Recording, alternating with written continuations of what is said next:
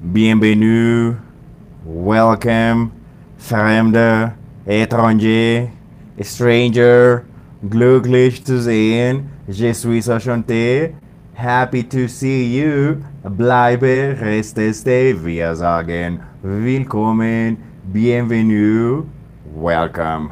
Bienvenidos a esta transmisión tan especial. Todas las transmisiones son especiales, yo siempre digo eso porque todas lo son. Cada transmisión que hacemos acá en traductología es muy especial.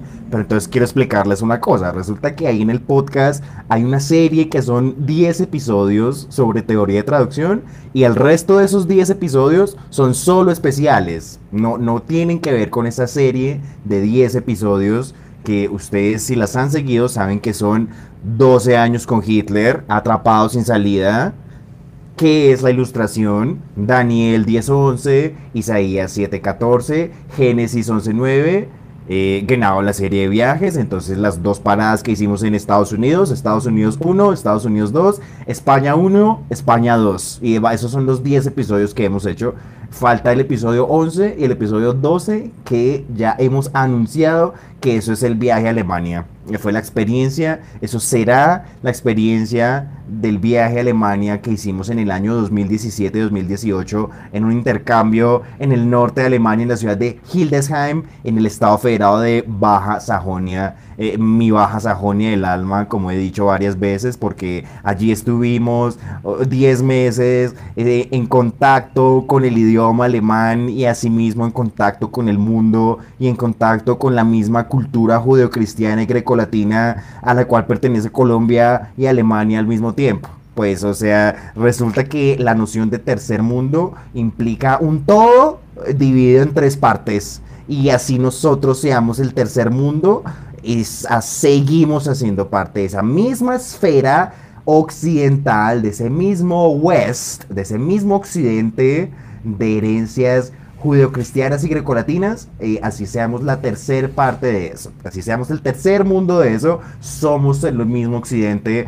al cual pertenece, digamos, Alemania, por ejemplo. Es muy interesante pensar en eso siendo colombiano. Bueno, entonces resulta que esta semana Señoras y señores, el podcast alcanzó 2.000 reproducciones. Así nada más. Hemos llegado a 2.000 reproducciones en traductología. Y bueno, pues eh, dos mil reproducciones no serán un millón de reproducciones. ¿Sí? Eso, se lo, eso lo robamos de Jordan Peterson, que él dice que tener un millón de algo, pues puede que eso no sea muchísimo, pero ya tener un millón de algo es ya mucho, es ya bastante. Pues bueno, aún no tengo un millón de reproducciones. Y Peterson me diría que un millón de reproducciones no son muchas. Pero bueno, 2000 reproducciones, ahí vamos, papá. ¿Quién tiene a la fecha de hoy un podcast con 2000 reproducciones? Pues eso no todo el mundo cuenta eso. Entonces, por eso es importante hacer estos ejercicios. ¿ya? No, no hay una comunidad de usuarios de internet en la medida en la que a mí no me llueven comentarios así, eh, comentando todo lo que yo comento aquí, pues eh, comentario sobre comentario eh, pero bueno, pues la idea es ir poco a poco construyendo nuestra comunidad, construir un contenido que se le va a ofrecer a la gente, ¿sí? Porque, bueno, hay proyectos en Internet que realmente uno se pregunta cuál es el proyecto, o sea, cuentas de cuentas de TikTok, de Instagram que tienen una, dos publicaciones y son seguidas por miles de usuarios. Y eso, o sea, el mundo del internet es una cosa que es muy es muy incomprensible a veces, una cosa que uno no se le explica, eh, pero bueno, es, es el milagro de internet siguiendo las metáforas, siguiendo las metáforas de, los milagros eh, eh, de la cultura judeocristiana, ¿sí? A la cual pertenecen ustedes y a la cual pertenezco yo. Es una cultura de milagros, de, de milagros, de que Jesús hace milagros. Es una cultura de cosas inexplicables. Una de esas cosas inexplicables es el Internet. Eh, definitivamente el internet es una de esas cosas inexplicables. Pero bueno, vamos, toca escribir un libro sobre eso, a ver qué queremos decir con esa idea de que el internet es una cosa que aún no la entendemos muy bien. O sea, usted mira el internet, usted abre Facebook, abre Twitter, abre YouTube y, y usted cree que está en un mundo de una gran tecnología y un gran avance científico, en un mundo de big data, en un mundo de data analytics. Eh, bueno, pues puede que sí, bueno, pero entonces es muy cuestionable, muy cuestionable eh, el, tufo de progreso que a veces uno escucha acá en el internet. bastante cuestionable. Voy a volver a decir esa frase. Es bastante cuestionable el tufo, ¿sí? El tufo de progreso que uno se encuentra acá en Internet, que esto, mejor dicho, es la tecnología más tecnológica de todas. Bueno, pónganse a pensar si eso sí es así. Pónganse a pensar si esto, si esto lo estamos usando para lo que es. Ok, bueno. Eh, lo importante del Internet, por lo menos para mí, para, para mí como creador de podcast, es la, es la posibilidad de registrar la voz humana de una manera como nunca antes lo hemos podido hacer. Eso es lo que es el Internet hoy en día, el registro de la voz hablada eh, como nunca antes lo habíamos visto antes. Lo mismo que pasó en la imprenta hace 500 años en Alemania, ¿cierto? Entonces era el registro de la palabra escrita de una forma masiva, de una forma que nunca se había hecho antes en la historia, el registro de la palabra escrita. Y eso es lo que según Jordan Peterson es el inicio de la alfabetización, pues eso es lo que alfabetiza a, los humanos, la posibilidad de poder leer la Biblia. Eh, perdón, la posibilidad de poder leer textos. Naturalmente la Biblia es uno de esos textos que más se va a traducir con la imprenta, de, con que más se va a imprimir y más se va a traducir en la imprenta de Gutenberg. Una frase, una frase de Sergio Bolaños es que la, la Biblia, ¿sí? La Biblia, el texto sagrado, es uno de los libros más traducidos en las lenguas del mundo. Es el libro que más se ha traducido en las lenguas. Entonces, uno dice que traduce, uno dice que traductólogo, uno dice que, dice que estudios de traducción, entonces la Biblia, desde una perspectiva totalmente secular y no religiosa, es el libro más traducido de la historia de la humanidad, la Biblia. El libro más traducido de la historia de la humanidad, la Biblia. Así usted sea religioso o no lo sea, eso, lo, por eso digo, desde un punto, desde una perspectiva secular, no religiosa, laica, ¿sí? El, la Biblia es el libro más traducido de la historia. Entonces, si uno dice que lenguas y alemán y francés, inglés, pues es importante ir a, leer ese texto. Bueno, entonces son algunas reflexiones del podcast, algunas reflexiones de todo lo que pensamos acá en Traductología. Y bueno, exacto, entonces son 2.000 reproducciones, imagínense 2.000 reproducciones, 2.000 personas. Eh, seguramente muchas de esas reproducciones son mías, eh, pero bueno, o sea, allí hay una, hay, hay una audiencia metiéndose a escuchar las ideas que yo propongo y bueno, eso lo único que hace es darme más impulso hacia adelante. Y es lo que vamos a hacer. Este, este, este, esta grabación, esta transmisión es importante porque aquí vamos a hacer el resumen del año pasado. Ese se los debo porque no lo hemos hecho. No hicimos el resumen del 2021, por ejemplo. Ese no se hizo. No, no hicimos el resumen de, de las cosas que se subieron al podcast en el año 2021 porque recordemos que el podcast viene existiendo desde abril de 2020. ¿Sí? Abril de 2020, que fue, ustedes saben, el comienzo de la pandemia, ¿no? Marzo o abril de 2020. Eh, en, esa fecha empezó el, podcast y vamos pues 2023, 2000 reproducciones, es algo que me alegra mucho, me alegra bastante, porque imagínense que eh, cuando empezó la pandemia, ¿qué decía la prensa? Que el mundo se iba a acabar. Eso era lo que decía la prensa, que el planeta se iba a acabar. Y pues nada, yo dije, ¿qué hago? Necesito dejar una obra, dejar un algo, dejar un recuerdo ahí, porque imagínense, nos vamos a morir todos de COVID-19. Básicamente eso era lo que decía la prensa, que en todos nos íbamos a morir y qué, qué cosa tan terrible el COVID bueno, tres años después y bueno, tres años después, y que la guerra en Ucrania y en Rusia y que los ovnis por allá en Estados Unidos y, todo el cuento ese de, de lo que en inglés se llama Directed Evolution, ¿sí? O sea, el que me venga a mí a explicar qué es eso de Directed, directed Evolution, pues un teso, un teso el que me venga a mí a explicar qué diablos es el Directed Evolution, un teso el que me explique a mí quién es el señor Jordan, Jordan Thorsten, Thorsten, Jordan Thorsten, me parece que, fue, exacto, fue un man que le hicieron ahí como una treta, ¿cierto? Eh, un man que trabaja para Pfizer, que resultó por ahí confesando que sí, que resulta que Pfizer estaba haciendo unas investigaciones para mutar el virus y poder vender las vacunas, en fin, ustedes me dicen, eso es una cosa que se llama el proyecto Veritas, así se llama, búsquenlo en internet, se llama Project Veritas entonces, ¿qué pasa? Uno mira Twitter, por ejemplo, Twitter es muy interesante y allí uno ve que a esa gente le han censurado las búsquedas en Google, que uno no los puede encontrar a ellos, en fin. Puede que sea también un, lenguaje alarmista para generar clic y todo, pero bueno, de todas maneras es una cosa que no se entiende del contexto de la pandemia, ¿sí? Entonces, bueno, que no, el, post, el podcast empezó 2020, ese año, ese año hicimos eh, resumen del año, en 2021 no se hizo resumen del año, y bueno, lastimosamente no se hizo. Bueno, vamos a aprovechar esta oportunidad para hacer resumen de 2022. Entonces, lo primero que hicimos el año pasado fue el Deutsche Schule en Bogotá. Entonces, ¿qué fue eso? Fue, fue que me metí a la página del colegio alemán, del Deutsche Schule, a mirar la historia del Deutsche Schule. Y allí leo algunos datos acerca de el colegio alemán, sí, pues lo que se conoce como el colegio andino.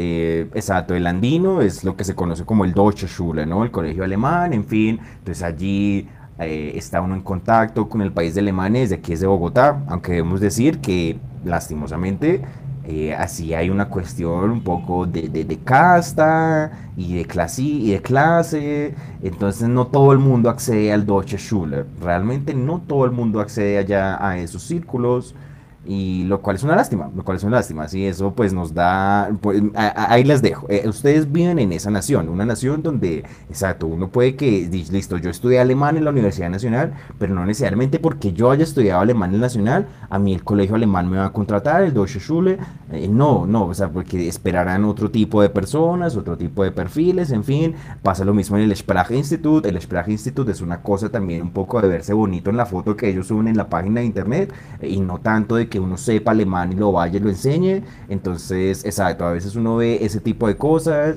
eso será lo que nosotros aquí entre colombianos nos decimos arribismo, ¿será eso? sin alemanes, no, que los, no tienen que ver los alemanes. ¿Será eso arribismo? O sea, será arribismo de verdad que no todo el mundo accede al Deutsche Schule, no todo el mundo accede al Sprache Institut, o sea, que eso es una cosa de exclusividad para, para, darle trabajo a gente que, que sabe alemán. ¿Sí? Yo, yo no sé, yo no hablaré igual que Angela Merkel, les quiero decir, pero ese idioma yo sí que lo sé y, y bueno, eso no es de saber la lengua, de todas maneras, no es de saber el idioma, hay un montón de trasfondos culturales, en fin, y entonces ahí dejamos, el, ahí dejamos eh, un poco la puya al Deutsche Schule, al colegio alemán, en fin, eh, de todas maneras, hace poco en el podcast hice una entrevista con una estudiante que es profesora de fisioterapia allí en el colegio alemán y pues me contaba cosas muy interesantes de cómo ella quería aprender el idioma para poder ayudarle a los chicos que tenían dificultades pronunciando las palabras en alemán. Ella decía, yo como le voy, eh, esta fisioterapeuta decía, eh, fonoaudióloga, perdón, no fisioterapeuta, fonoaudióloga, esta fonoaudióloga decía que ella cómo le iba a enseñar a los niños a pronunciar bien el alemán si ella no lo sabía bien, o sea, ella cómo le iba a corregir eh, problemas de, pues, speech, ¿no? Pues problemas de habla a, alumnos eh, que aprenden alemán si ella no sabe el alemán. Entonces, que por eso lo aprendió la persona que trabaja ya en el Deutsche Schule. En fin, o sea, queríamos, queríamos ir a, hacerles una conferencia sobre los 16 estados federados, la conferencia que yo hice acá, ¿no? Que aquí pues yo he hecho varias veces esa presentación sobre, sobre Schleswig-Holstein, Hamburgo, Mecklenburgo, Pomerania Occidental, Brandenburgo, Berlín, Sajonia, Sajonia-Anhalt, Turingia, en fin, eh, todos los 16 estados de memoria con las capitales, lo que hay allí, en fin.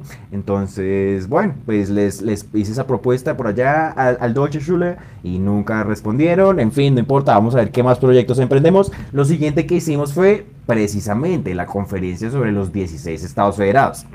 Entonces, eso fue con ocasión de eso que pasó allá en Tuluá, de que la escuela de cadetes Simón Bolívar hizo un supuesto evento de intercambio cultural con el país de Alemania. Y entonces parece que el, evento de intercambio cultural son, es un episodio de 12 años eh, de 12 años de fascismo. O sea, eso es Alemania para la escuela de cadetes de Simón Bolívar. De Simón, Bolívar, un episodio de 12 años de fascismo. Eso es Alemania para, para la escuela de cadetes allá en Simón Bolívar. En Tuluá, eso es, eso es Alemania. Para Colombia, puede que sí. Puede que Alemania, para un colombiano común y corriente, eh, sea solo ese episodio de 12 años y que esos alemanes tan horribles y tan terribles. Así. Eso es ignorante, eso es ignorancia y eso se tiene que poder decir en voz alta. Es ignorante, es ignorancia pensar que Alemania fue solo ese episodio de 12 años que fue el nacionalsocialismo.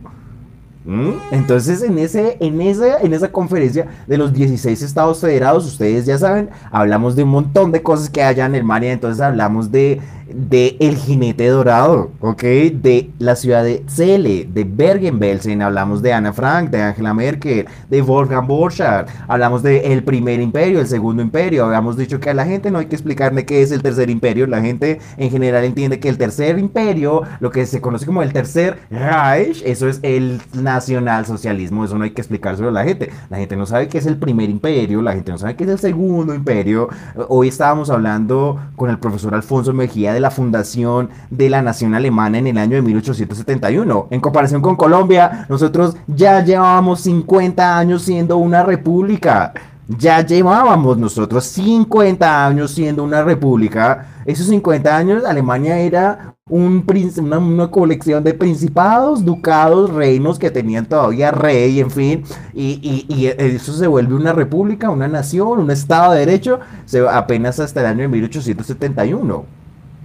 O sea, pues eh, interesante ponerse a pensar en eso, que Alemania se volvió Alemania, se volvió la nación de Alemania apenas en el año de 1871 y nosotros en 1819, 50 eh, eh, años antes. 50 años antes Colombia dándole clase a, las de, a otras naciones cómo se, cómo se supone que se tiene una nación, una república, así. Y, y y nosotros los atrasados somos nosotros los que estamos atrás y los que, mejor dicho, que tienen que educarse y tal y ser como Europa somos nosotros.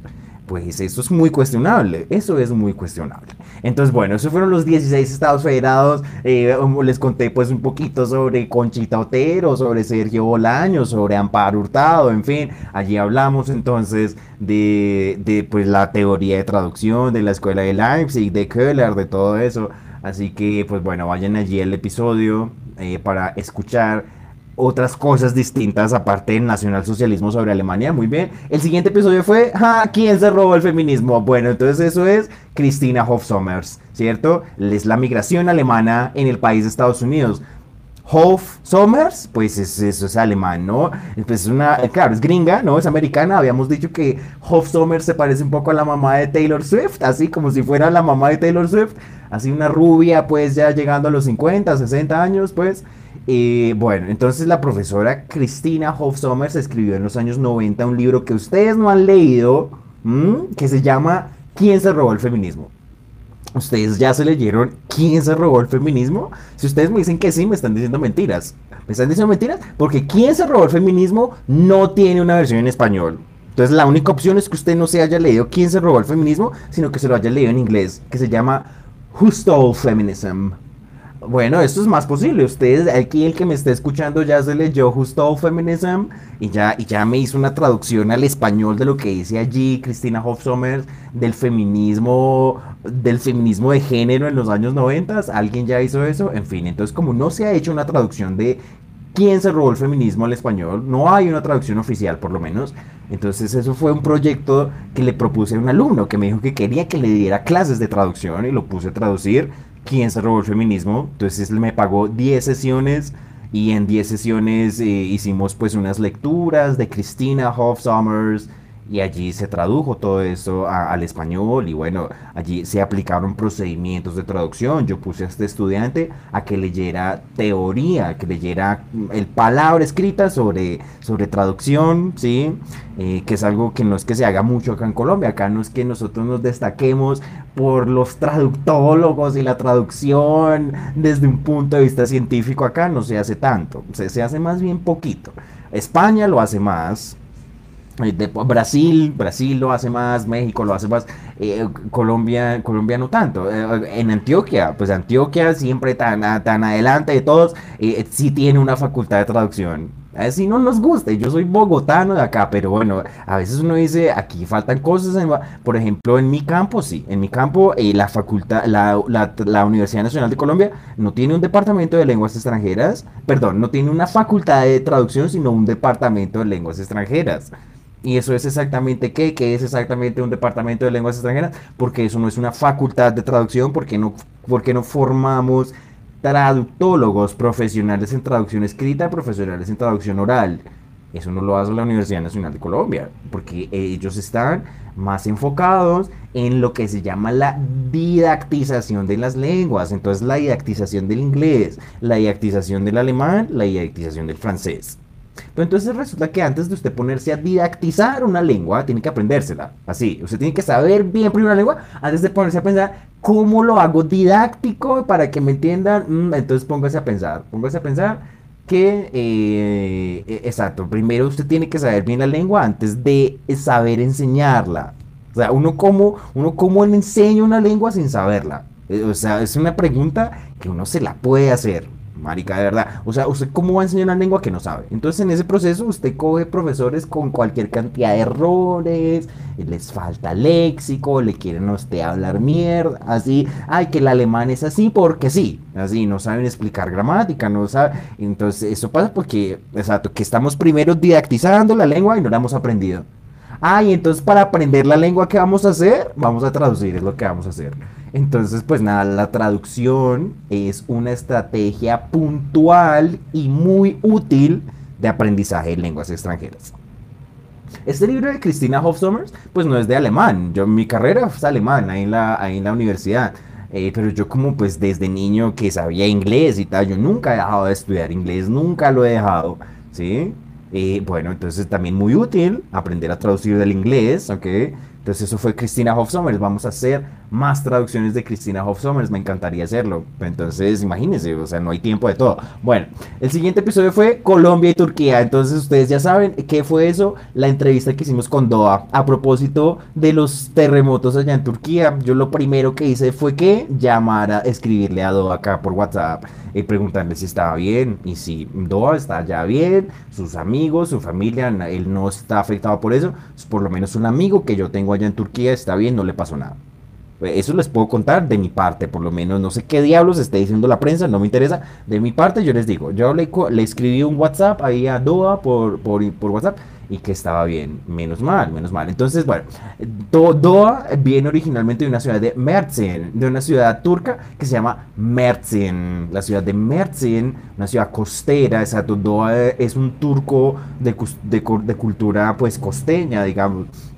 Lo cual es interesante pensarlo porque pues exacto, se supone que muchas personas que vinieron del imperio turco otomano, eh, algunos turcos, algunos sirios, algunos libaneses. Entonces, toda esa, cultura también tiene mucho que ver con costas y también es una cultura de costa y vienen acá a la costa de Colombia, por ejemplo. Entonces nosotros tenemos que ver con un poco con esas culturas, ¿no? Entonces es lo que explica Diana Uribe, que aquí se les dice turco a los sirios, a los libaneses, porque venían del imperio turco otomano, pero en, rigor no todos eran turcos, no todos eran de, de cultura turca, de nacionalidad turca, en fin, bueno. Entonces eso es Colombia y Turquía, Entonces Doha, allí nos allí hablamos pues de, todo, hablamos de que cuál era nuestra película favorita, que un libro para recomendar a la gente que nos escucha. Entonces imagínense una cosa pues como pues curiosa, imagínense un colombiano y un turco hablando, ¿en qué idioma van a hablar? Doha no habla español, yo no hablo turco. Y por lo menos cuando nos conocimos en Alemania hablábamos pues alemán, claro, yo recuerdo que con Doha eh, conversábamos en alemán porque él también lo estudiaba, ¿sí? lo estaba aprendiendo también. a veces, sí, a veces él le hablaba alemanes, a veces hablábamos con alemanes y claro, nos decían cosas que no entendíamos, en fin, o sea, claro, entonces los dos ahí intentando entender esa lengua que es difícil, tremenda. Bueno. Entonces, Doha, y bueno, no, ya hemos dicho, ¿no? En Alemania hay 4.5 millones de turcos. Así, entonces eso es la nación turco-alemana. ¿Sí? Es la, identidad turco-alemana, una cosa que uno no se imagina que existe si no ha ido allá a ver eso. Eh, eh, los turcos alemanes, según la página del Bundesregierung, ya que tratan los temas de Turquía y todo eso, hay 4.5 millones de turcos en Alemania. ¿ya? Que es la misma cantidad de colombianos que hay en el extranjero. 50 millones acá, 4.5 afuera. Entonces es la Colombia de afuera, la Colombia acá. Yo creo que esos son dos Colombias fundamentalmente muy diferentes. Fundamentalmente muy diferentes. No estamos viendo lo mismo. No estamos viendo lo mismo eh, las personas que estamos acá y las que estamos afuera. Así provengamos del mismo contexto cultural y de pronto hayamos comido la misma comida y hayamos visto las mismas series de televisión y lo que ustedes quieran, eh, muy diferente la Colombia que está afuera a la que está acá. Es, es muy diferente. Yo ya fui afuera, sí, o sea, lo digo porque yo ya estuve afuera, no, no lo digo porque una vez me peleé con un extranjero y no me gustó, no. No, no, no, no. Eh, en serio, la, cultura del colombiano por fuera es distinta a la Colombia, de- del, colombiano que está acá. Muy diferente, muy, muy diferente. Me gustaría que nos pusiéramos a pensar exactamente en qué radica esa diferencia. Ustedes me dirán, me dirán ustedes, eh, co- ¿cómo es distinto el colombiano de afuera, el que está por allá migrando, en Australia, en Alemania, en Nueva Zelanda, al que está acá? Pues eh, que está, que bueno, que puede que también haya salido del país, pero el colombiano que dijo vamos a estar es en Colombia, a pesar de lo que haya que vamos a estar es acá. Eh, ¿cuál es la diferencia? ¿Cuál es la- por qué, hay un colombiano, colombiano que se queda acá eh, con toda la globalización y que uno tiene que estar por allá en el otro lado del planeta? ¿Por qué hay colombiano acá y por qué hay colombiano por fuera? Pues es solo una pregunta que les dejo ahí, ustedes me dirán, eh, ¿por qué, por qué hay colombiano acá? ¿Por qué hay colombiano por fuera? Bueno, muy bien. Entonces, Colombia y Turquía, allí hablamos entonces con Doha durante más de una hora para que vayan y reíban ese momento y practiquen su inglés un inglés hablado por colombiano y por turco. Entonces, eso pues quiere decir que el inglés es el idioma del planeta. Así que si ustedes un día van a una reunión familiar y el tío les dice que es que a él no le resulta necesario el inglés, es porque el tío solamente sabe hacer así en una puerta para que le den camello. Toc, aló, ve, me, me, emplea, por favor. Si no saben hacer nada más, sino ir a hacer así en una puerta para que, no ir a, tocar una puerta para que den camello y tal. No, no, no, sabemos las bondades de aprender una habilidad para algo, para alguna cosa. Aprender una habilidad mm, que, que es en general, pues, eh, apreciada, ¿no? Eh, para hacer algo para hacer algo. Entonces, imagínense, o sea, uno criando cinco chinos al tiempo, diciéndoles en 2023 que eso es el inglés, ¿para qué? Así que eso no se, no, no, no, no, no, papito, no vaya a poner a sus hijos a que entiendan ese idioma. No vaya a hacer eso. Por favor, no vaya a hacer eso para que tengan menos competencias en el estado actual del mundo. ¿Sí? No, no, no, no, no vaya a hacer eso. No vaya a decirle a sus hijos que aprendan inglés. Ya, usted no lo hizo, listo, no lo hizo usted. No le vaya a decir a sus hijos que por favor cultiven eso. No les vaya a decir, no les diga. No, no, todo bien, todo bien. Y déjenlos a ver a, dónde- llegan con eso. Bueno, muy bien. El siguiente episodio fue Total Eclipse of the Heart, ¿ok? Fue una grabación eh, de una música que tocamos con Anderson, un amigo con el que tocamos música, eh, por, el- por la muerte de un cantante que se llama Meatloaf. Entonces, ese Meatloaf se murió el año pasado. Ese Meatloaf era, es el cantante que hace Total Eclipse of the Heart con Bonnie Taylor, básicamente, ¿no? Es, es el cantante que dice Turn Around, Bright Eyes, ¿no? Esa, ese- esa línea que dice Turn Around, Bright Eyes, ¿ya? Entonces, ese, ese es Meatloaf que canta con Bonnie Taylor, ¿no? Haciéndole, haciéndole ahí la segunda voz a, a Bonnie Taylor. Se, ca- se murió ese cantante el año pasado y bueno, porque esa canción es importante en mi relato, en mi, en mis, en mi, en mi continuidad narrativa, porque esa fue la primera canción en piano que yo toqué. Así, así nada más, fue la primera canción en piano que yo toqué en público cuando tenía 13, 14 años y a esa edad uno recibiendo aplausos por hacer música, así. Entonces, eso no todo el mundo les cuenta que a los 14 recibían aplausos por tocar música, yo sí. Eh, muy arrogante, pues hay que arrogarse las cosas que uno ha hecho porque nadie más lo va a hacer. Nadie más se va a arrogar las cosas que uno ha hecho en la vida. A los 13 uno recibiendo aplausos. Así 13, 14, tocando piano, así Bonnie Taylor recibiendo aplausos. Está chévere, chévere. Todavía los recibo porque el año pasado fuimos a hacer un evento por allá en Cibaté donde toqué piano. Y bueno, está por ahí el video que, es el ciclo de poesía, está ahí, van y lo miran ahí to- todavía recibiendo aplausos en esta época, como lo hacíamos hace 15 años también. Entonces, eso es continuidad narrativa, señoras y señores. Es la muerte de Meatloaf el año pasado, Total Eclipse of the Heart. El siguiente episodio fue el episodio 9. ¿eh? Ah, entonces, eso sí hace parte de la serie de traductología. El episodio 9 es, es la primera parte del viaje a España.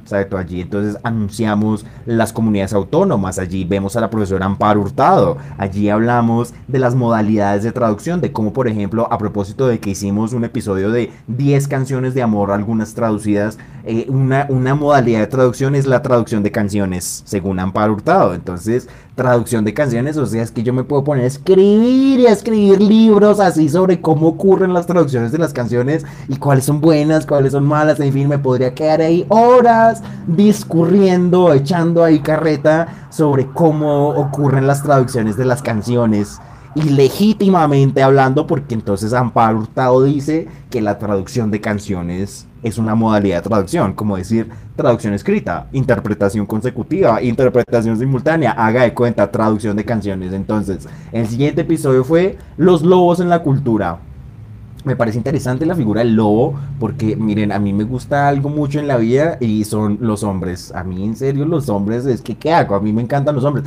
Pero precisamente, o sea, esas, cosas que le generan uno pasiones, así pues, debería uno también sentarse a estudiarlas y mirarlas, y, entender un poco qué pasa allí. Porque, exacto, se puede uno engañar a veces, ¿no? Eh, o, ustedes qué creen, ¿no? O ustedes, eh, si hay mujeres que me están escuchando que salen con hombres, si hay otros, otros homosexuales que salen con hombres, es que los manes son terribles, de verdad. Yo lo digo porque es mi experiencia. No sé cómo son las mujeres en relaciones, en fin, no sé, pero los manes son a veces un poquito así complejos, en fin. Eh, pero bueno, ya es, es, lo que me gusta a mí, es lo que a mí me, me interesa. Y eh, bueno, exacto. Entonces, ¿por qué les hablo de eso? Porque uh, uh, hay muchos hombres, hay muchos hombres obsesionados con la figura del lobo, digamos. No entiendo por qué la figura del lobo fascina tanto al hombre, sí. Uh, y bueno, o sea, un tipo, un man, digamos, que sea un tipo normal, común y corriente, que juega fútbol, que tiene una moto, en fin. Entonces, la figura del lobo le parece muy, muy impactante. No sé, me parece muy, me parece muy curioso esa idea. ¿De dónde sale eso, no? Entonces, bueno, los lobos en la cultura. Entonces, los lobos, ¿qué es? Una banda de californianos también, los lobos, ¿no? Los lobos escribieron esa canción que se llama La Bamba. Entonces, La Bamba, en fin, o sea, eso hace parte de la banda sonora de Desperado. Entonces, los lobos hacen toda la banda sonora de Desperado, hacen, un, hacen una versión de la canción de Vicente Fernández, pues que cantó Vicente Fernández, no la escribió él, que se llama Volver. Entonces, entonces este amor apasionado, ¿cierto? Entonces los lobos hacen una versión de eso con guitarras, con eh, batería. Con eh, saxofón, con escalas de blues, en fin. Entonces esos son los lobos.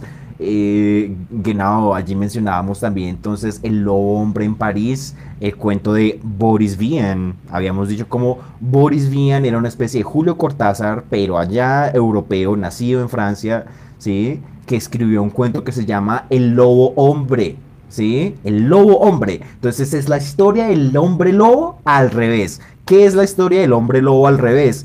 Un lobo al cual lo muerde un humano un lobo al cual lo muerde una persona. Entonces es el drama del pobre lobito sufriendo las cosas que sufren los humanos. Así, entonces es el, el hombre y eso es pues es la canción que en los años 80 va a ser la unión y entonces allí nos cuenta de, un, de un, hombre que, está penando y mientras, mientras hay una chica con la que va a ir a contemplar la, luna llena sobre París y eso. Entonces, e, ese cuento, esa canción se basa en, Boris Vian, ¿no? En el francés.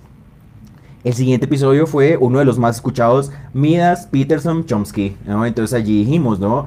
Midas, el rey Midas, ¿no? Que era el rey de la región de Frigia. Eh, entonces, Frigia, eh, hay una escala que es la escala Frigia, en fin. Entonces, eh, el rey Midas, ¿cierto? Entonces, que todo lo que tocaba se convertía en oro, ¿no? Esa es la canción de Gwen Stefani, Luxurious, que, se, que dice: When we kiss it turns to gold. Cada vez que nos besamos se vuelve oro. Así. Entonces imagínese, o sea, imagínese que usted se bese con alguien y eso se vuelva oro. Wow. O sea, no, no, no lo puedo volver a besar. es lo mismo. No, no, o sea, usted lo toca y no se puede comerlo del alimento. O sea, usted coge una manzana, se vuelve oro y no se la puede comer. ¿Sí entendió? Sí, le digo otra vez, usted coge una, un lápiz, eh, o, coge un, un, lápiz, se vuelve oro y no lo puede utilizar. Así. Mm, eh, o sea, eh, los alimentos no, no, se los puede comer porque se vuelven oro, porque todo lo que usted toca se vuelve oro, entonces no se puede comer ni la comida, o sea, le va a tocar comerse los billetes, le va a tocar comerse las monedas, eso es interesante pensarlo en un mundo en X, en un mundo de, en un mundo de transacciones bancarias, en un mundo donde uno va otra vez a la reunión de familia y allí la gente cree que está siendo muy intelectual y muy sabia porque le dice a su familia cómo evitar cagaditas que le hacen los bancos a la gente. ¿Por qué? Porque trabajan en ese mismo sector. Entonces es una cosa como horrible, eh, que los bancos haciéndole también canallas a la gente. Entonces, en fin, o sea, entonces eso es también Tobón, ¿cierto? El profesor Gilberto Tobón eh, diciendo que ¿quién era más ladrón? ¿El que funda un banco o el que lo roba? Así. ¿Cuál es más ladrón? ¿El que roba el banco o el que lo funda? Así, esa era, esa era la cita de Gilberto Tobón acerca de Bertolt Brecht de los bancos. Pero entonces, eso es una traducción que yo dije, bueno, ok, yo viendo, es, viendo Facebook cuando tenía, porque ya no tengo Facebook, de, viendo Facebook, entonces veía una, vi, la cita, vi la cita en alemán original de Bertolt Brecht. Entonces allí utilizaban la palabra diletante, ¿sí? Entonces decían que robar un banco era una iniciativa de diletantes. Allí también utilizaban la palabra iniciativa. ¿Ok? Iniciativa. una iniciativa de diletantes, robar un banco, una iniciativa de diletantes. Y que los verdaderos profesionales fundaban uno, así decía Bertolt Brecht. con su humor así, pues, o sea, es, un chiste, un chiste. El que pueda resistir ese chiste, que lo resista. De nuevo, eh, robar un banco es una empresa, una iniciativa de diletantes. Los profesionales de verdad fundan un banco. Eso es lo que dice Bertolt Brecht. entonces, eso era Midas Peterson. Peterson, ese Peterson dice básicamente lo mismo. Que usted, imagínese un adicto a la heroína, ¿sí? Y usted le va a dar plata. O sea, o imagínese un adicto a la heroína y usted le va a dar es billete, así. E, e, entonces todo es billete, pues póngase a pensar en eso. E, eso es marxista también, pensar que todo revolotea alrededor del sistema económico. Yo no soy ningún marxista, eso lo he visto, eso lo he dicho varias veces acá en el podcast en voz alta. Yo no soy ningún marxista en la medida en la que no creo que todo sea el sistema económico y que todo sea las relaciones que usted tiene con las personas para que le den el dinero.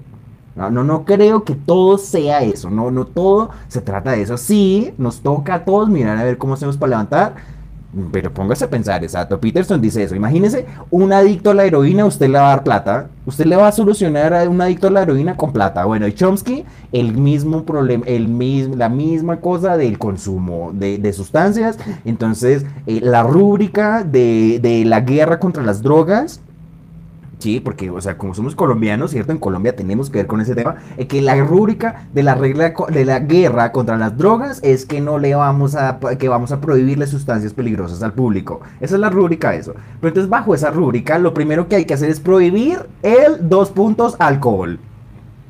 Segundo, dos puntos, el tabaco. Ah, y en tercer lugar, miramos qué diablos hacemos con la marihuana y con el cannabis y en fin. Eh, primero prohibimos el alcohol y después prohibimos el tabaco y así le estamos prohibiendo a la gente el acceso a sustancias peligrosas. Si, es, si se trata de eso, si se trata de restringir el acceso a las sustancias peligrosas, entonces primero el alcohol y después el tabaco. Y ahora ya miramos a ver qué hacemos con, el, con las otras. Eh, eh, las otras son naturalmente el cannabis, la cocaína y lo que ustedes quieran. Pero entonces imagínense ustedes las peligrosas pero pues no están prohibiendo el alcohol, no están prohibiendo el tabaco y le están diciendo a la gente que lo que hay que prohibir es el cannabis y otras cosas. Bueno, en fin, o sea, ¿de qué se trata eso? Es un argumento de Chomsky, ¿sí? Para que vayan y peleen con Chomsky a ver qué les dice. Bueno, lo siguiente que hicimos fue, exacto, como llegamos a las mil reproducciones el año pasado, abrimos una página de Patreon entonces creo, exacto, creo que estoy descifrando cómo es que funciona el Patreon. Me parece que lo que hay que hacer es subir contenidos allí al Patreon, haga de cuenta como si eso fuera su Facebook. ¿sí? Usted va a crear su contenido, crea lo que sea que usted cree, su video, su audio, su lo que sea que usted ofrece y lo pone ahí en el Patreon y todos son contenidos de pago. Es decir, o sea, es como que la gente quiere ver su Facebook, sus cosas que usted publica ahí gratis, eh, pues para verlas tiene que pagarle. O sea, creo que funciona, es así. entonces imagínate, o sea, tienes que ofrecerle a la gente cosas para que te paguen, para que te... Entonces es lo que intento hacer, estoy intentando subir contenidos allí a la página del Patreon que sean de pago, que si las gente, que si las personas los quieren ver, solamente aquellos que van a enviar colaboraciones de dinero son los que pueden tener acceso a eso. Ahí ya hay dos contenidos en el Patreon que es la entrevista con, que es la entrevista, por un lado, con eh, eh, Juan y con Santiago, exacto, que fue una entrevista con dos muchachos trans que hicimos allí, eh, que hicimos acá en, en, el apartamento, acá en el Teusaquillo, donde estoy viviendo, una, una conversación de más de una hora allí con, con dos con dos pues chicos trans, ¿no? Exacto, que transicionaron de chica chico, ¿sí? Y bueno, pues muy interesante, muy interesante todas las ideas que nos cuentan allí sobre eso. Es un tema que a mí me parece súper interesante, me parece fascinante y lo que quiero es entenderlo, así sumergirme en el tema transgénero, o sea, eso es lo que quiero hacer. No porque yo tenga esas intenciones de hacerlo, sino simplemente porque, eh, pues nada, eh, es un tema del cual todos deberíamos estar hablando. Bueno, entonces, eh, eso está en el Patreon, exacto. esa entrevista con Juan y con Santiago, es con estos chicos trans, está allí en el Patreon para que la, la vean, los que quieran apoyar con alguna donación. Se pueden enviar donaciones desde un dólar. Y el otro contenido que hicimos fue una serie de entrevistas a alumnos y a, estudiantes y a profesores eh, de un instituto de alemán acá en Colombia. O sea, allí hay una entrevista con un hablante nativo, allí hay una entrevista con una colombo-alemana, sí, súper interesante la identidad Deutsch colombiana, la identidad colombo-alemana. Así que bueno, allí le hicimos una entrevista a, esta persona, es una, una chica, una muchacha que tiene cultura colombiana y cultura alemana, habla los dos idiomas, habla las dos lenguas, tiene las dos culturas, así, exacto, una, una, una historia de vida muy interesante, ¿no? Uno no se pone a pensar que existen, que existen, em, que existen colombo-alemanes, ¿no? Entonces, pues bueno, es algo que no, no, no, no, no, no, todos los días nos ponemos a pensar que existen colombo-alemanes. Aunque bueno, hace, acabamos de ver en Twitter, ¿no? La noticia de Carlos Leder, ¿no? Que entonces que Leder, eh, como que le están haciendo una apología y que están diciendo ahí en la W que Leder es un ícono y que mejor dicho, bueno, yo no sé pero lo cierto es que, o sea, bueno, no sé, preocupante, digamos, como toda esa, esa exaltación de todas estas figuras del narcotráfico y todo eso, pues a mí me parece que eso no es algo que debería suceder, pero bueno. En fin, lo siguiente que hicimos fue poesía al aire, entonces eso fue con una editorial eh, que están en la ciudad de Popayán, una editorial independiente que se llaman El Gato Reactor.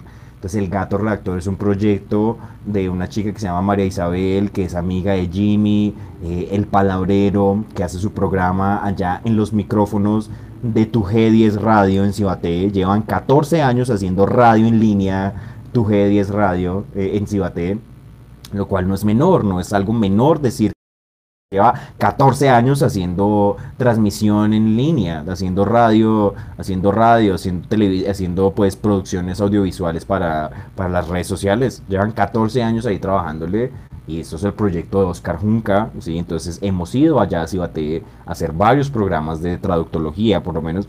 Entonces, bueno, que nada, esto fue una cosa que hicimos con, con, María Isabel de la editorial El Gato Redactor, con Jimmy, con un poeta peruano, eh, con unos poetas que invitaron allí también a la conversación. Entonces muy interesante allí el diálogo internacional con, con un poeta de Perú, ¿sí? nos contaba sus cosas allá en su país, en fin. Allí está ese contenido para que vayan y lo revivan. Lo siguiente que hicimos fue, usted sabe qué es la corrección política, eso que fue el jamming, ¿no? Entonces resulta que se canceló el jamming, ¿cierto? Y que usted no se podía burlar de los pobrecitos artesanos que perdieron su plata invirtiendo en eso. Así, a mí me dijeron que, usted no se podía burlar de los pobrecitos eh, artesanos, emprendimientos, la gente que perdió plata, que iba a ir para allá a vender sus productos, que uno no se podía burlar de ellos. Así, en un man así, me bravió así en un comentario de Facebook que eso no se podía hacer. O sea, eh, eso es la corrección política. La corrección política es que usted se arroga encima suyo el hecho de decirle a los otros de que no se pueden burlar. Eso es la corrección política y hasta el más metalero con más barba larga, así el más anti, el más contracultural de todos, no escapa a esas garras, esos tentáculos del pulpo que es la corrección política. No, ni el que ni el que tenga ni el que escuche más discos de Iron Maiden seguidos eh, escapa esas cosas de la corrección política, de, ser un, un, un un, un wow con Snowflake ahí braviando por redes diciéndole a los demás, no se burle de mí, así de malas, de malas, uno se burla de todo, todo está, todo es un objeto de burla. Así, así piensa este clima planetario en el que estamos en el día de hoy, que, eso no hay nada que se salve del humor, así, nada se salva del humor. Y esos Fox News, esos Fox News riéndose de Valentina Tres Palacios, diciendo, ay, metamos el caso en una, ay, ya pongamos el caso en una maleta, así, y la gente riéndose de eso, weón, la gente riéndose de eso, un público, un, un, un auditorio lleno de gente riéndose de ese chiste que ellos hicieron ahí con ánimo de ofender. Que, entonces, eso, con ánimo de ofender también son corrección política, hermano, porque como ese es discapacitado, entonces como es discapacitado, entonces toca decirle que sí a todo lo que él dice. Que, que sí, que todo lo que usted... Sí, sí, sí, sí. Sí, sí, sí. Si usted lo que usted quiere decir, hágalo y lo puede hacer. Así. Ese es, eso es corrección política. Y que donde uno llegue a decir que no, eh, ¿de, qué me van a de, ¿de qué me van a acusar? De lo que en inglés llaman ableism, ¿Sí? E, ese man, ese, ese, ese host de, con ánimo de defender entendería esa palabra en inglés, sabría la palabra ableism, entendería el sustantivo ableist. ¿Sí? Me, van a acusar de eso, me van a acusar de ableism, de ableist, me van a, me van a acusar de capacitista, de capacitismo, por, por, criticar este tonto estúpido que lo que es es un gamín vendiendo lo peor que tiene la colombianidad. Lo peor que tiene la colombianidad es ese proyecto de, con ánimo de ofender y Fox News. El último chiste del primer video que ellos subieron es este. Ay, mire, este parece un hombre con esas trenzas. ¿Qué cuál hombre? Así, esos son los chistes que hace esta gente, así. Y eso, pues, ¿qué es la fascinación de eso? Eso ni siquiera es un humor sofisticado, nada. No, no, es una cosa burda, palurda, así. Mire, mire, usted es así, ¿cierto? Usted es así de grosero. Y todo el mundo diciendo, sí, nosotros somos así groseros, tan chéveres, y así somos nosotros, vea. E, e, eso es Andrés López, es el mismo problema de Andrés López. Andrés López burlándose de las familias colombianas, de, ay, tan chistosito Andrés López burlándose de la mamá.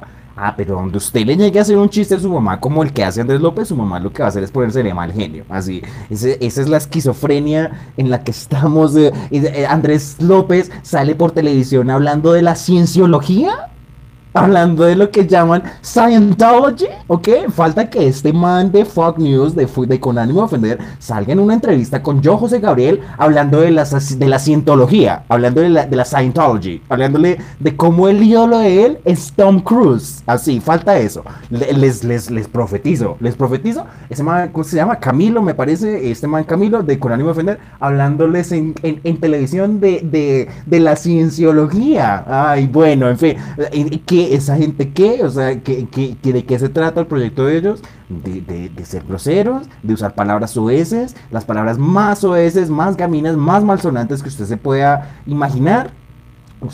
Y eso es su identidad, y eso es que usted me hecho, eso es el humor, así, usted es así, eso, eso usted le está vendiendo a la gente esa colombianidad.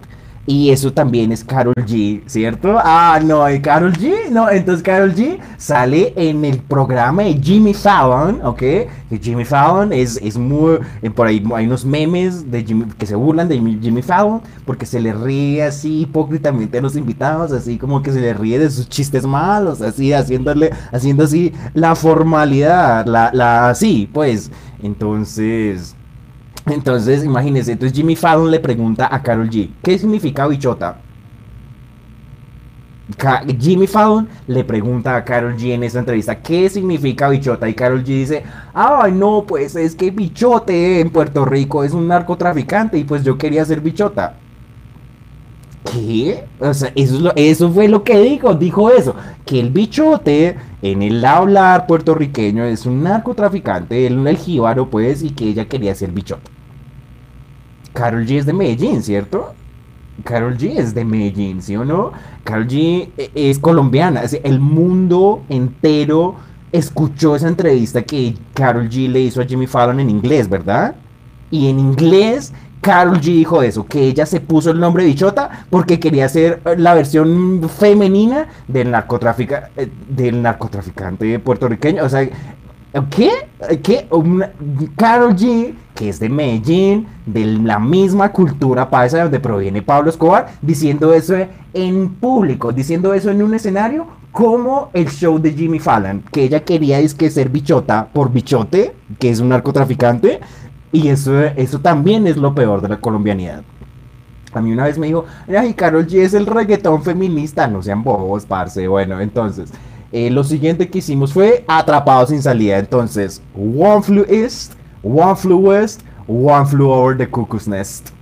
Uno voló al este, otro voló al oeste, sobre un nido de cucos voló este. Eh, que sí, ¿ya? Entonces, eso es el título ¿sí? de un libro que se llama eh, Atrapado sin salida, alguien voló sobre el nido del cuco, ¿cierto? Que es esta historia sobre Patrick McMurphy, que entra a un psiquiátrico, a, lo que dicen en inglés steering, steering, steering the pot, que llega ahí pues a, a, agitar, ahí a atizar la gente del manicomio, a, confrontarse con, con el némesis, con el antagonista que es la enfermera Ratchet. Y entonces Netflix hizo una serie que se llama Ratchet. Entonces esa, esa enfermera Ratchet es la enfermera que es que hace parte de ese universo que es One Flew Over y Ken Kesey y los experimentos del MK Ultra y todo eso, todo eso es Ken Kesey. Entonces, bueno, eso lo hicimos porque resulta que ese mismo bobito tonto ahí que me bravió que yo no me podía burlar de la gente que había eh, perdido plata en el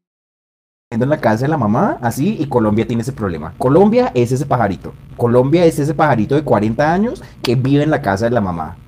Ay, no, no puedo, no, no puedo hacerlo. Sí puede, sí puede hacerlo. Lo que pasa es que usted le da mucho miedo ser responsable, ir a pagar un arriendo cames. Le aterra eso a usted. Le aterra tener una responsabilidad a los 40 años y usted ahí en las faldas de su mamá. Y su mamá, sí, papito, tome caldito después de tomar. Así su mamá curándole el guayao. Colombia, Colombia, ¿qué te pasa? Las mamás curándole el guayabo así el chino a los 40 años, ahí todavía en la casa, ahí pues, mm, nada, o sea, ¿qué? Que, y, que eso, y que eso no se puede decir en voz alta, que no se puede decir en voz alta, que lo normal es irse de la casa. Aquí no se puede decir en voz alta que lo normal es irse de la casa, que porque no, es que no, mira, yo tengo que cuidar a mi mamá y mi así, Así, no mamiteados, así, uno mamiteado hasta los 40 años. Hola, mamiteando los chinos hasta los 40 años. Eso es Colombia. Eso es el poema de Ken Kesey que se llama One Flew Over the Cuckoo's Nest. Uno voló al este, otro voló al oeste y sobre el nido se queda el otro. Entonces, exacto, los pajaritos se van de los nidos, los pajaritos aprenden a volar. Y el pajarito que no aprendió a volar, ¿qué le pasa? Así sobre el nido, dando vueltas en espiral como si estuviera loco así, como si no fuera funcional. Y, exacto, porque el pajarito, lo que hace el pajarito es irse de la casa, ¿cierto? Entonces eso es lo normal que pasa eh, en la crianza, así, lo, y si no pasa eso, eso es, eso es anormalidad, es eso. Y usted póngase a darle las vueltas que quiera a ese argumento, dígame Marcel, se está haciendo muy exagerado, lo que usted quiera, pero usted sabe que eso es así, usted sabe que aquí se mamitea la gente hasta los 40, de los 50 años, Sí, e, exacto. Sí, usted, yo vi una entrevista, Drew Barrymore, sí, uno de los ángeles de Charlie, sí. Hoy en día Drew Barrymore está haciendo un formato como de entrevistas y entonces invita allí a actores a hablar. Entonces invitó a un actor latino y le dijo, ay, ¿cómo así que tú todavía vives con tu mamá? Y el público se caga de la risa 20 minutos ahí con ese comentario. ¿Cómo así que tú vives con tu mamá? Le dice, sí, es que yo soy latino. Y el público dura 20 minutos riéndose de eso. Sí, o sea, eso es lo que somos nosotros ante el mundo. Que nosotros no nos vamos de la casa de nuestra mamá. Estar muy equivocados, señores. Lo normal es uno irse en lo que se llama el struggle, ¿ok? La lucha, así, struggle para pagar un arriendo cada mes, para pagar lo que haya que pagar y todo se puede hacer. Si usted no hace eso, es que usted le da mucho miedo eso y tal, no, usted está asustado de vivir. O sea, si usted le da miedo, le da miedo ir a portarse como un hombre. Es lo que pasa si usted no se va de la casa de su mamá. El siguiente episodio es el episodio 10. Ah, no, pues eso es Conchita Otero, no les digo, hablando de irse de la casa de la mamá, y la independencia. A mi Conchita me dijo, Marcel, tú estás acá en Alemania, aquí con tu beca, ta, aquí tú ya estás siendo independiente, básicamente. sí, sí, era verdad, yo en Alemania, claro, ya eso es uno hacerse cargo de uno mismo. Yo me lavo mi ropa, me cocino mis cosas, me hago. Claro, era beca, no tenía que trabajar, claro, chévere, llegaba acá, me es la plata ahí en la cuenta pero eso ya era, pues claro, hacerse cargo uno mismo, es básicamente lo que estoy haciendo en este momento. Entonces para eso me tocó irme allá, me tocó irme allá a Alemania aprender que uno tiene que, hombre, tiene, usted tiene que mirar a ver usted cómo se encarga de sus cosas. Así, la vida es muy difícil, la vida es muy tremenda, eh, pero si usted se va a dejar mamitear de su mamá hasta los 50, eso es su problema. Bueno, entonces en el episodio 10 vimos a Conchita Otero, fue la segunda parada en España. Y nada, pues, o sea, Conchita es que, o sea, pero es que para mí Conchita, yo hace como dos semanas le escribí un correo a Conchita. Y para, para mí que me hable Conchita es como si me hablara Dios. Así es como si me, me estuviera llegando un mensaje, pues así, el espejo de OS, de Harry Potter. Así, eso es Conchita. O sea, Conchita a mí me muestra lo que, lo que tengo dentro del alma. Así, o sea, increíble. No, yo en serio, respeto, admiración a Conchita Otero. Pues como dice en alemán, a la guten Dingen sind drei. A la guten Dingen sind drei. Eh, todas las cosas buenas vienen de a tres. Es lo que dice ese, dicho en alemán. Todas las cosas buenas vienen de a tres. A la guten Dingen sind drei. Y bueno, pues es, vamos a ver cuál va a ser nuestra tercera vez en Alemania. Tercera vez, la tercera es la vencida. Vamos a ver cómo llegamos allá por tercera vez a, saludar otra vez a Conchita, a hacer una maestría, a hacer un doctorado, en fin, a, ser el único doctor colombiano en estudios de traducción. Sería la única persona a que tenga un doctorado en traductología, la única. Eh, pero esperen, esperen eso, eso viene en el futuro, ¿verdad? Entonces eso fue el episodio 10, allí hablamos de, los, de las comunidades autónomas, entonces hablamos de, exacto, entonces hablamos de Andalucía, hablamos de Galicia, de Murcia, de el Estado Federado número 17, la isla de Mallorca, en fin, entonces eh, todo eso lo explicamos ahí en el episodio 10. Lo siguiente que hicimos fue la física del poder, Angela Merkel. Entonces eso fue una, un libro que hizo una señora que se llama Patricia Salazar Figueroa y Cristina Mendoza Weber que es una pastusa y una colombo-alemana que están allá en Alemania, hicieron una investigación sobre Angela Merkel. Qué cosa tan interesante, o sea, que un par de colombianas escribiendo sobre Angela Merkel. Ah, qué cosa, a mí, a mí me interesan ese tipo de fenómenos, así, ¿no? Uno no se pone a escuchar de colombianos escribiendo libros sobre políticos europeos, poco, muy poco escucha uno eso. Entonces, este libro ah, es de apenas del año 2020, lo compramos lo compramos hace dos años, lo hemos estado leyendo, entonces allí cuentan eh, pues eh, historia también contemporánea Alemania, ¿sí? O sea, ya hay una anécdota donde cuentan que Angela Merkel le daba muchos nervios botarse de una piscina cuando tenía 12 años. Entonces, todo toda la prensa alemana hablando de que Angela Merkel le daba miedo tirarse de una piscina. Así, entonces que eso era un símbolo de cómo ella superaba los miedos. En fin, o sea, la política a veces es así. Es un chiste, es un, es un, es un performance, es como una actuación, así.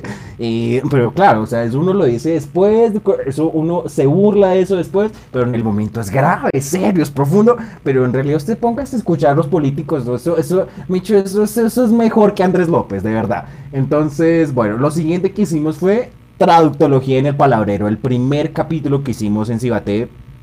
Entonces, esto fue el primer capítulo del palabrero, básicamente. Jimmy y yo inauguramos lo que fue el lo que fue el proyecto del palabrero allá en Cibaté. Entonces, esa primera, esa primera, esa primera emisión, allí hablamos sobre salsa, y hablamos sobre qué iba la música, y hablamos sobre Pedro Navaja, sobre Bertolt Brecht, sobre Ricardo Rey, sobre, sobre Bobby Cruz sobre María del Carmen Huerta, es el personaje de que iba la música de Andrés Caicedo, sobre, sobre el, playlist que es esa obra de Andrés Caicedo, las canciones de salsa que aparecen allí. Hablamos una hora de eso, al hicimos un toque, también hicimos una presentación donde toqué la canción Dos Gardenias en, con una pista en karaoke, en una versión en, en melódica. Entonces eh, fue con música de fondo, en fin, una cosa muy chévere. Ese fue el primer episodio de del palabrero fue en mayo, fue en mayo del año pasado, entonces Jimmy va para un año de hacer el palabrero,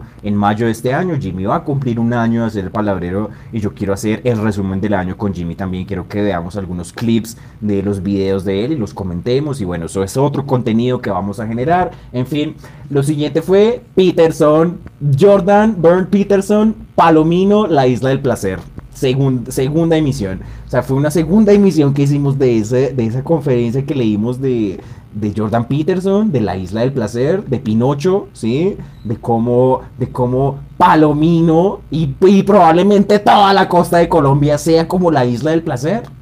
O sea, eh, sea la, la Isla del Placer es un lugar que aparece en la película de 1948, ¿sí? Más o menos, me parece que es del 48 el 50 de Pinocho, ¿sí? La versión de los años 40, 50 de la película de Pinocho de Disney, ¿sí? Allí hay un lugar que se llama la Isla del Placer y es súper interesante escuchar el análisis, la interpretación desde el punto de vista de la psicología que hace Jordan Peterson sobre la isla del placer. Una cosa verdaderamente fascinante para que vayan y la vean.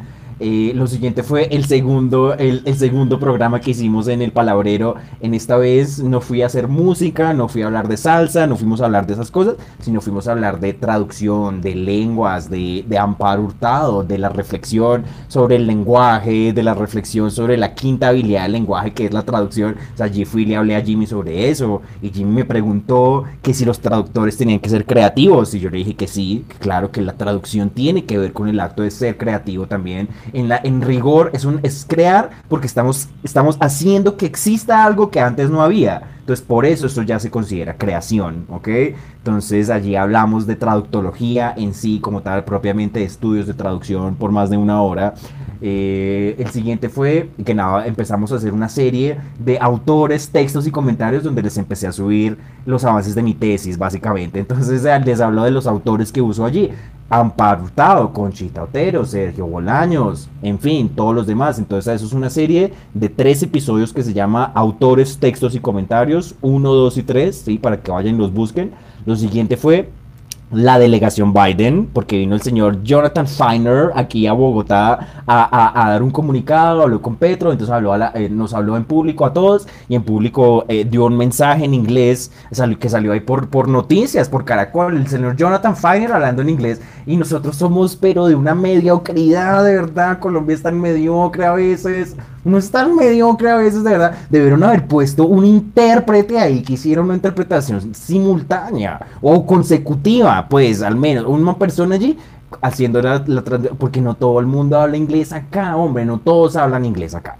El que lo entienda bien, chévere el que lo entienda, y el que no, y el que no es, pasa lo mismo con Arelis Uriana. En la campaña de Petro, Arelis Uriana se subió ahí a la Plaza de Bolívar a hablar dos minutos en Guayú que está muy bien, claro, pues obvio, y la gente le respondía y le decían que sí, que chévere. Y nosotros que, o sea, los que no entendemos del guayú, que allí también tenía que haber un intérprete de guayú español que nos diga la persona está diciendo esto. Así como si fuéramos una sociedad seria, una sociedad donde están estudiados los, donde se estudia la traducción eh, como si fuera una disciplina, una vaina seria. Eso si fuéramos una sociedad más seria con ese tema de la traducción. Pero no hubo ningún intérprete, no hubo ninguna persona allí haciendo la traducción de, de, las palabras del señor Jonathan Feiner. Y lo hicimos acá, en traductología. Aquí le hicimos, les hicimos esa traducción de, de esas palabras de, de, de Finer. Lo siguiente fue el tercer episodio de Traductología en el Palabrero, que ya fue una, una invitación con Jan, Claudia, Luisa y el Jimmy y yo, cinco personas, cinco docentes, hablando de la educación en Colombia, de perspectivas de la educación en Colombia con este nuevo gobierno de izquierda que acaba de subir. Allí básicamente lo que yo dije fue que, sí, muy bien, acaba de subir un gobierno de izquierda, pero Colombia es fundamentalmente una sociedad conservadora. Se ve, pues, sí, muchos de nosotros somos treintañeros, pues nosotros somos muy conservadora, católica, sí, pues por más que aquí se hable del Estado laico, de la secularización, la gente te dice esto, que esto es que es un país católico. Pues eso no es lo que dice en el papel, de todas maneras, pero la gente dice que sí, que esto es una sociedad católica y que de malas. No, no porque el papel en realidad dice que somos laicos, que somos seculares, eso es lo que somos, pero no, pero pues como ahí es ignorancia, la gente te va a decir que somos es una sociedad católica. Pues en esa sociedad católica, a esa sociedad católica conservadora le subió ahorita un gobierno de izquierda y no sabemos eso cómo va a terminar. Yo, yo vi un Twitter por ahí un señor que se llama Menoni, eh, similar a Laje, sí, Alaje es argentino, Menoni, entonces Menoni decía que, ay, que mejor dicho, que, que estaba pensando Colombia votando por Petro. Yo le escribí, no señor, no, no, usted no sabe que es un país de 200 años de derechas no sabe qué es un país, 200 años, eh, la misma perspectiva política, usted no sabe qué es eso. Ahorita, ahorita un gobierno de derecha o de izquierda, que la izquierda no es que haya tenido mayor oportunidad de gobernar acá en este país, pues eh, al menos el beneficio de la duda. ¿No? Al menos el beneficio de la duda. Yo no soy el más petrista de todos. No, a mí me parece que muchos, hay un sector de ese progresismo izquierda que sigue a Petro muy equivocado, están muy equivocados. Les daría cátedra cualquier día de estos. Mm, pero bueno, tampoco creo que es el peor que nada. Que, ¿Cuál era la opción? ¿Hernández? ¿Rodolfo Hernández era la opción? Pues eh, no, a ver, eh, por lo menos el beneficio la duda. Bueno, entonces eso fue esa, esa, esa, esa charla que hicimos con los profes allí para que van a escuchar. Lo siguiente fue, exacto, bueno, entonces la serie de autores, textos y comentarios, en fin, van se lo buscan. Ah, empezamos, se hizo otra serie así espontánea que fue ¿Quién se robó el feminismo? ¿No? Porque es que cogieron el, correo de la Universidad Nacional de parche, ¿sí? Para enviar ahí comunicados de abusos, que este profesor me abusó y tal, sé uno no puede comprobar eso, uno no puede comprobar eso. ¿Y para qué le envían un correo masivo a cada estudiante de la Facultad de Ciencias Humanas contando esos relatos? Porque cada estudiante se tiene que... Y, y, exacto, se vuelve una cosa de relato realmente, se vuelve una cosa de relato donde uno no puede saber si eso sí pasó, si no pasó, muy difícil. Muy difícil, muy complejo ese tema, muy complejo. También el tema de las acusaciones falsas, no sabemos. Eso le pasó también a Zanabria, que es que él había tocado estudiantes y que ahí está Zanabria subiendo sus videos a YouTube, dando sus clases ahí en la Universidad Nacional. Y yo me lo encontré aquí en el barrio donde vivo. O sea, este barrio es genial, les digo, en este barrio vive Zanabria, en este barrio vive Diana Uribe, vive Levi Rincón, vive Giovanni Parra. ¿Ustedes saben quién es Giovanni Parra? Giovanni Parra es el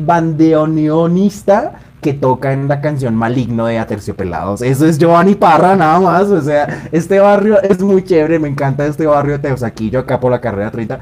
Entonces, bueno, que no. Entonces, hasta aquí al frente de la Universidad Nacional, en fin, la Nacional, cogiendo el correo institucional de Parche, eh, eh, eh, diciendo que no, que problemas que uno cómo hace para comprobar eso. Esa es la única inquietud. La única inquietud es esa. ¿Cómo comprobamos que todo lo que dicen las mujeres sobre los hombres es cierto? No, no, no. Si hay un clima, si hay un clima político donde, ok, un clima político donde parece que los hombres son los peores y que hay que corregirle la a los hombres y tal, y todo el mundo dice, sí, sí, sí, los hombres, sí, los hombres los peores, así. Sí, ¿están seguros de que los hombres los peores? No.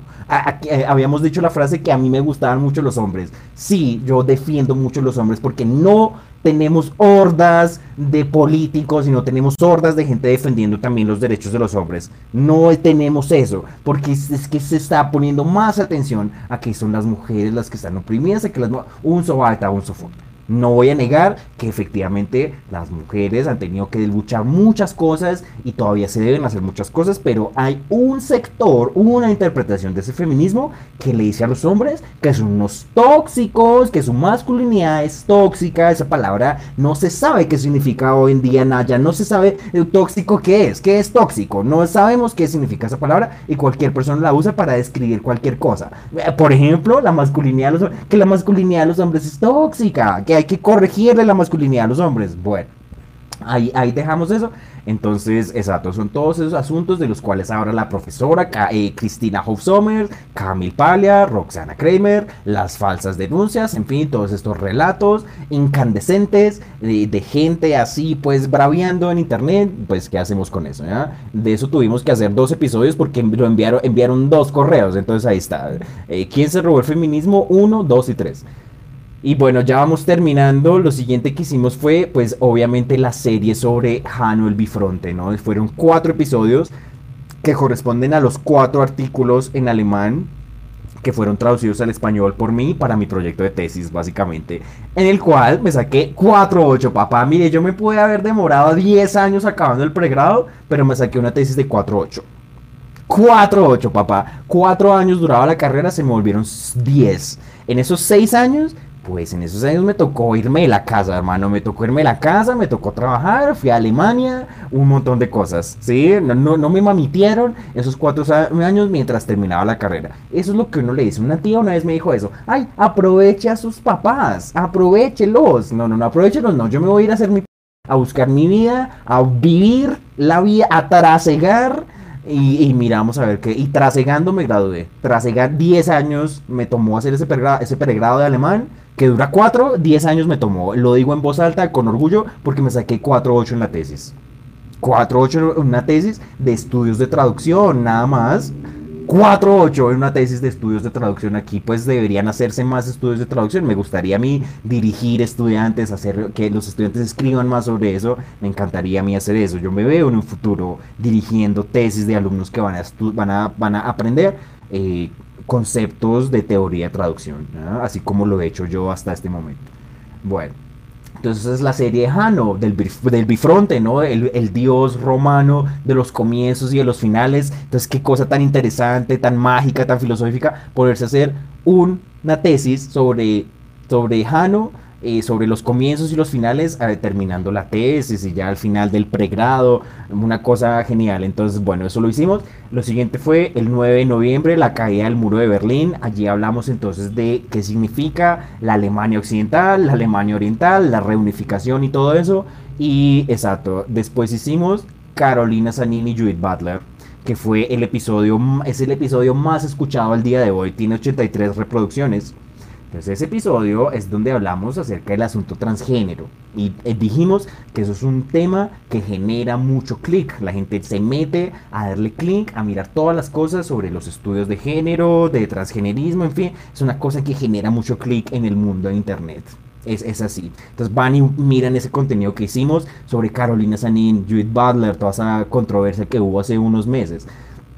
Y bueno, genau, lo, vamos terminando. Las últimas dos cosas que hicimos fue, entonces, eh, Simón Sí, muy bien. Simon, sí, Sherry Simon lo hice von Flotov, muy bien. Para el día 25 de noviembre, que es el día en contra de las violencias contra las mujeres, eh, hicimos una conferencia, una transmisión sobre el encuentro entre estudios de traducción y feminismo, sobre las autoras Simon, sobre las autoras von Flotov, que nos hablan sobre, eh, sobre el encuentro entre la reflexión sobre la traductología y, el feminismo y, las, y los asuntos de género. Entonces allí, muy interesante las ideas que uno se encuentra allí también, van y las escuchan. Y exacto, pues se nos ha vuelto algo típico al final de año hacer los países que me escuchan, porque el podcast y la plataforma me muestra la estadística de los países que están escuchando traductología. Entonces, traductología está siendo escuchado 50% en Colombia, 50% internacional, lo cual me parece genial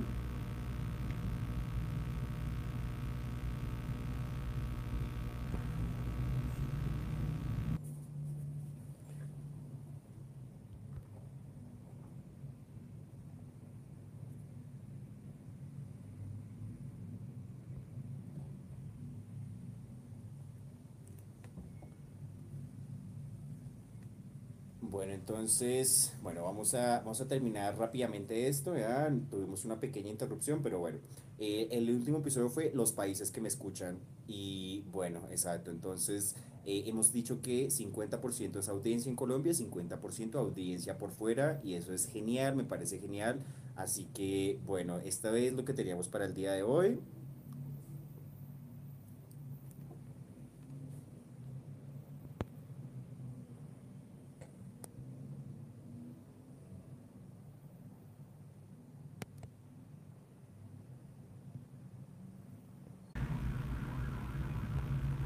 Y bueno, exacto. Entonces, bueno, esos son los problemas de compartir el espacio, en fin, uno está en la sociedad con los demás, en fin, y, bueno, es así, estamos, estamos con los demás, ¿cierto? Eh, vivimos eh, en una sociedad, en una red de, de, personas que necesitan de nosotros y nosotros necesitamos de ellos. y por eso a veces eh, se interrumpen las actividades que uno hace. En fin, entonces habíamos dicho que los países que me escuchan, ¿cierto? Ya terminando, entonces los países que me escuchan, ¿cierto? Dijimos que 50% de audiencia es acá en Colombia, 50% de audiencia es por fuera.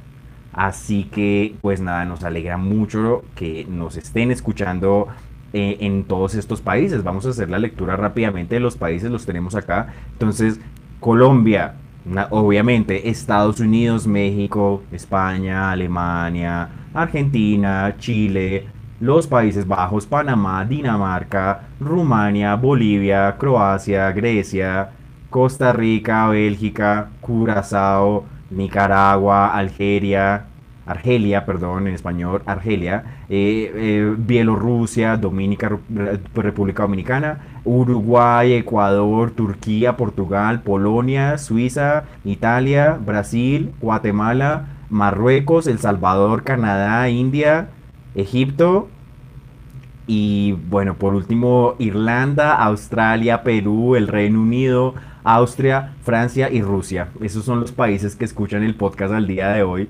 Y bueno, vamos por más países, ¿sí? Nos gustaría ver más naciones allí, más países eh, escuchando este, este podcast. Y bueno, eso era lo que teníamos para la transmisión del día de hoy, eh, con motivo de las 2.000 reproducciones que ya tiene el podcast. Entonces estos fueron los espacios de el colegio alemán, de los 16 estados federados, de quién se robó el feminismo, de Colombia y Turquía, de el eclipse total del corazón, de Meatloaf, de Conchita Otero, de las modalidades de traducción, de los lobos en la cultura, de Boris Vian, de, de la unión del lobo hombre en París, del lobo hombre, del lobo al cual lo muerde un hombre y si tiene que sufrir las cosas que sufre un humano, de Midas, de Peterson, de Chomsky, los espacios del Patreon para que vayan y nos den una donación. También estamos en el Neki, como ya lo saben, los espacios de el gato redactor, de la poesía al aire, de la corrección política, de Ken Kesey, de Atrapado sin salida, de Conchita Otero, de las comunidades autónomas, de Angela Merkel, de la física del poder,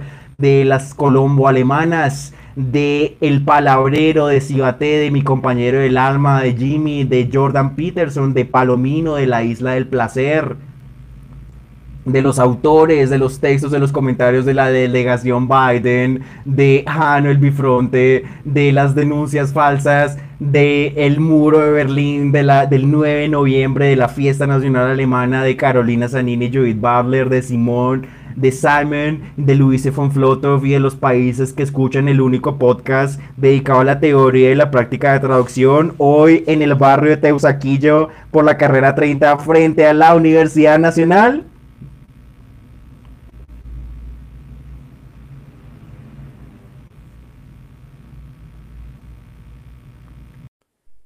Si te encuentras en Colombia, puedes enviar una donación al número de NECI 323-232-9394. Repito, si estás en Colombia y estás escuchando Traductología, el único podcast sobre teoría y práctica de traducción, te quedamos infinitamente agradecidos por cualquier aporte, cualquier donación. Si estás en Colombia, puedes enviarme una donación al número 323-232-9394. 323-232-9394 donaciones a Neki para el podcast que se llama Traductología en Spotify.